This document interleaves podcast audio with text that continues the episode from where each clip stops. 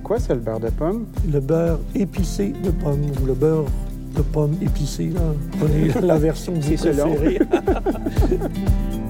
Pas parce que c'est brut que c'est cheap. Non, non, non, au contraire. C'est c'est beaucoup plus difficile de faire ce jus-là que le jus clair. Puis il y a un paquet de secrets industriels liés à la fabrication qui fait que le jus tradition, ben, c'est le meilleur. Le jus tradition est bien connu au Québec. Distribué un peu partout, c'est le jus de pomme ambré qu'on retrouve à l'entrée du supermarché dans la section réfrigérée. Mais ce qu'on sait moins, c'est qu'à Rougemont, il y a une abbaye cistercienne qui a un magnifique verger avec des moines qui y travaillent à l'année. Je m'appelle Danny Saint-Pierre et je vous emmène découvrir ces artisans de Rougemont qui transforment les fruits pour en faire toutes sortes de produits. Oui, oui, exactement. Ouais. On va faire le. Salut, moi je m'appelle Danny. Bonjour du. Mon premier arrêt est à l'usine où on fabrique les jus Tradition, une marque qui existe depuis presque 20 ans, qui est connue pour son jus de pomme brut, mais qui a aussi toute une gamme de jus de fruits et de jus pétillants. Le jus Tradition appartient au verger Paul Jaudoin et j'ai rencontré le directeur des opérations de l'usine, Alexandre Jaudoin, qui est le neveu de l'un des propriétaires. Je parle à plusieurs producteurs de pommes en, en me promenant ici, puis quand on parle de la valeur de la pomme, ben, la hantise de tout le monde, c'est se retrouver à domper ses pommes pour de la pomme à jus, Oui, parce que ça perd beaucoup de valeur. exactement. Vous, vous fabriquez du jus. Oui. Qu'est-ce que ça implique, ça? Ben, en fait, ce que, ce que tu viens d'expliquer, c'est la raison même pourquoi on a commencé à faire du jus. Donc, Vous euh, de domper des pommes, puis vous avez dit, on prend le contrôle. On s'est dit, là, ça, ça- parce qu'effectivement, pour un producteur de pommes, les pommes de transformation, ben, on veut en avoir le moins possible parce que c'est les pommes qui ont la plus faible valeur. Euh, mais c'est inévitable. Est-ce que ça te coûte la même affaire des cueillir, puis des déplacer, puis tout ça? Euh, oui, exact. Ben, il y a une partie, oui, oui, euh, la majeure partie, c'est exactement c'est la même chose. Puis ils sont, sont déclassés dans les processus d'emballage de pommes, là, par les trieurs optiques. Comme il n'y a pas de fantaisie pour toi, tu t'en vas dans le jus. Exactement, exactement. Donc, ben, ces pommes-là, ben, nous, on les récupère et, et on les transforme. Puis, ben, on réussit à en faire un, un excellent produit. OK, on est dans une grande salle, je vois des gros, euh, des gros contenants. C'est quoi cette machine-là? Ça ici, c'est euh, les machines euh, ici qui vont laver les fruits avant d'être euh, broyés en tout petits morceaux et Oui. d'être envoyés dans les presses. C'est dans la salle juste à côté de nous. C'est qui qui a inventé ça, le jus de pomme brute? Ben, en fait, c'est- pas nous qui l'avons inventé. C'est quelque chose qui existe depuis très, très longtemps, mais ce qui a été le déclic chez les vergers Paul Jaudoin, c'est euh, un autre Jaudoin, Michel. La Qui famille? euh, c'est le cousin euh, des, des- des trois propriétaires, les actionnaires majoritaires en ce moment.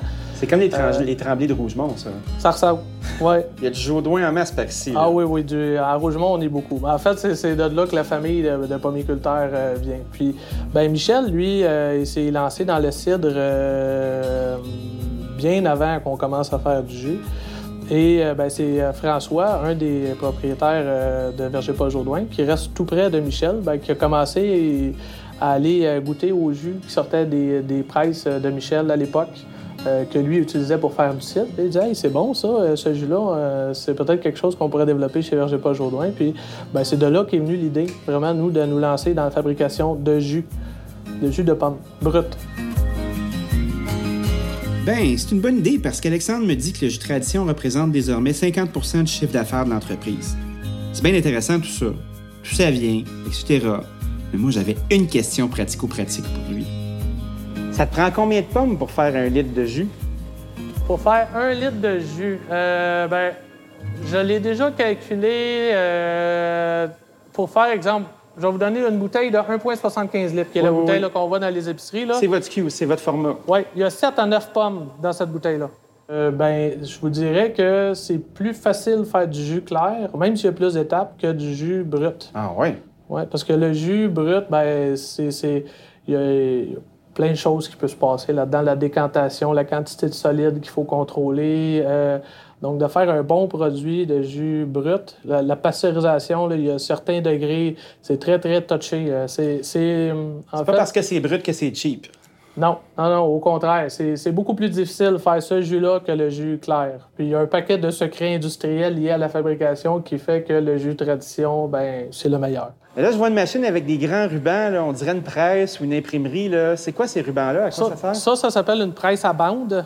Ouais. En fait, le- les, les pommes vont être étendues sur la première courroie. OK? Ça va passer entre les deux bandes. Là, les machines ne sont pas en fonction actuellement, là, mais si, euh, si je démarre, euh, Hey, exemple, wow, C'est tout est automatisé. euh, Il y a un ordinateur avec euh, une TV où tu vois justement tous les rouleaux. ouais, Wow. exactement. Toi, tu es directeur d'usine, Je suis directeur des opérations. Donc, des je- opérations. Ouais. Qu'est-ce que ça fait? chez Verger Paul Jourdouin, en fait, pour simplifier, là, il y a les vergers à l'extérieur. Oui. Il faut voir euh, l'usine comme une, euh, une boîte entre euh, les pommes qui rentrent puis le jus qui sort avec les pommes, les pommes emballées aussi qui, qui sortent, qui s'en vont dans les chaînes. Ben moi, je m'occupe de tout ce qui est dans cette boîte-là. Donc, approvisionnement, euh, la logistique, la production, la maintenance, l'ingénierie. Fait que je chapeaute tous ces, tous ces départements-là. J'ai évidemment une Petit job très- tranquille, hein? ah oui, très, très, très tranquille. Oui, exactement. On travaille 24 heures sur 24, euh, 7 jours sur 7. Puis là, avec quoi? On les lave, en fait, on va les brosser. On les lave avec euh, un circuit d'eau qui est recirculé et lavé. Ça, c'est un projet qu'on a fait en 2013. euh, parenthèse, on a sauvé euh, 7 millions de litres d'eau par année Wow! avec ce projet-là. En la récupérant. Exactement. Je, je suis tout le temps en train de penser euh, comment on pourrait améliorer les, améliorer les choses, qu'est-ce qu'on peut faire euh, de mieux, euh, comment résoudre tel ou tel problème. Mais j'ai une super équipe avec moi là, pour m'aider dans, dans- dans ce défi-là. Fait que c'est ensemble qu'on réussit à relever tout ça, puis à fournir tous nos produits à tous les jours. Merci pour ton temps, puis bravo. Très ça fait inspirant. plaisir. Ça a été un plaisir de vous rencontrer. Je suis reparti en me disant Wow, je trouve ça inspirant de voir des entrepreneurs qui ont pris une matière qui était considérée comme une perte et qui en ont fait un produit de qualité, qui l'ont commercialisé, qui veulent conquérir le marché canadien. Ça, c'est un beau fleuron régional. Prochain arrêt, préparez-vous à changer d'ambiance. On arrive tout juste à l'abbaye. Je m'en vais rencontrer le frère Raphaël et j'ai vraiment hâte de voir comment ça se passe chez lui. On s'en va visiter une usine de transformation, somme toute assez artisanale, mais où il y a des moyens de production. On fabrique un paquet de trucs. Ça, tu vois. Cueillez vous-même en voiture. On va aller cueillir en voiture. Bon, moi, je m'appelle Danny, c'est avec moi que vous allez discuter. Fait plaisir de vous rencontrer. Euh, Vous avez une- un, un pan de fabrication pour vos besoins. C'est ça. Et puis ensuite, vous Tout le accueillez l'autocueillette. Tout le reste, c'est l'autocueillette. Alors, c'est des centaines et des centaines de voitures qui passent. Chaque jour, ce serait agréable, mais disons plutôt chaque fin de semaine. C'est comme un safari de pommes, dans le fond. C'est comme un safari de pommes, tu baisses oui. tes fenêtres, tu cueilles tes pommes dans l'auto, puis tu t'en Oui, vas. exactement. Tu descends la fenêtre, tu choisis ton pommier, contrairement à la plupart des vergers où on vous conduit dans une petite voiturette un- dans un pommier spécial en vous disant tu cueilles ces pommes-là dans ce pommier-là et c'est tout. OK, mais là, c'est ta voiturette qui s'en va au pommier. C'est ta voiturette qui s'en va au pommier de ton choix. Il y a 8 km d'avenues et de boulevards pour circuler à travers les différentes parcelles de nos 23 variétés de pommes et de poires. Et les gens vont vraiment là où ils veulent. Ça, donc ça, c'est la, la boutique. Wow, c'est spacieux. Bonjour. Bonjour. Vous pas faire, faire un saut, excusez-moi. c'est l'esprit de, c'est l'esprit de Rougemont qui Donc, m'habite. c'est les, euh, nos différents produits. Alors, nous, on fait un produit caractéristique euh, de Rougemont, le, le beurre de pomme. Oh, c'est quoi ça, le beurre de pomme? le beurre épicé de pomme ou le beurre de pomme épicé. Là. Prenez la version que vous C'est selon. préférez. si vous en voulez plus ou moins. Ah, moi, je suis Mais très c'est un, un très, très bon euh, beurre de pomme. là. C'est une espèce de petite tartinade que l'on peut mettre sur les rôtis, sur les craquelins avec un petit morceau de fromage. Pour les amuse-gueules, c'est parfait. Euh, on a du jus de pomme pétillant. Euh, mais vraiment, nos, nos deux produits dont on est le plus fier, c'est notre pâte de fruits et euh, notre beurre de pomme. Voilà. Donc, est-ce que vous êtes prêts pour Oh une oui. petite dégustation? Moi, je suis né prêt. T'es né prêt. Oh, Ouais, c'est oui. Un petit fond de, un petit fond de scout, alors. Ouais. Solide. ben, je ne sais pas quelle est la saveur que tu préfères. Ben, je vais aller sur... euh, Orange, raisin... euh, non, ça, c'est citron. Parfait. Merci. Orange, raisin, citron, et puis euh, je- ça, ça doit être lime. Belle texture. Voilà. Hum. Donc, évidemment, c'est sucré parce que c'est de la pâte de fruits, On se le souhaite, là. mais Ça l'est beaucoup moins que celle que vous allez probablement goûter ailleurs. Mais la, la pulpe est très intéressante. Oui, Il oui, y a beaucoup de matière. c'est ça. Combien euh, de moines êtes-vous ici? On est une douzaine de moines. La moyenne d'âge est de 54 ans, peut-être 53, je ne sais plus. Donc c'est vraiment très jeune C'est un groupe d'hommes à- du même âge. D'hommes du même âge. Ben, C'est-à-dire ça va de 23 ans à, à 77 ans. Le doyen à 77. Et c'est vous qui dirigez? Et c'est moi qui dirige depuis 16 ans déjà. Une autre saveur? Pourquoi Le pas? petit mauve, euh, Il y a beaucoup de travail derrière un petit sac comme ça. Euh, oui, quand même, oui. Euh, il y a surtout beaucoup de prières. Parce que je vous rappelle qu'on prie en travaillant. Et donc, euh, on fait ça durant l'hiver, donc la saison est plus calme. On s'en va à la confiserie de, notre pavillon. Et c'est là que l'on, dans un immense chaudron, on, euh, fait mijoter euh, notre recette secrète pour préparer notre pâte de fruits qu'on répand sur de grandes plaques, qu'on laisse sécher, ensuite qu'on coupe, qu'on en sache. Donc c'est un travail qui nous occupe tout, toute la saison de, de l'hiver. On, on ne produit que pour l'abbaye. Oh! On a une vision de, du marketing ou de l'entrepreneurship un peu particulière. On ne produit que pour nos besoins. OK. Et donc, nos besoins étant limités, on, produit, on a une production limitée. Est-ce que vous on ne cherche euh, pas à répondre à la demande. On s'occupe simplement d'offrir ce que nous sommes capables d'offrir. Et une fois que c'est terminé, c'est terminé. Ça, c'est une tapisserie ici? C'est cette fresque-là? Euh, C'est une tapisserie, oui. Wow! De la dernière scène, on, on cueille habituellement en silence.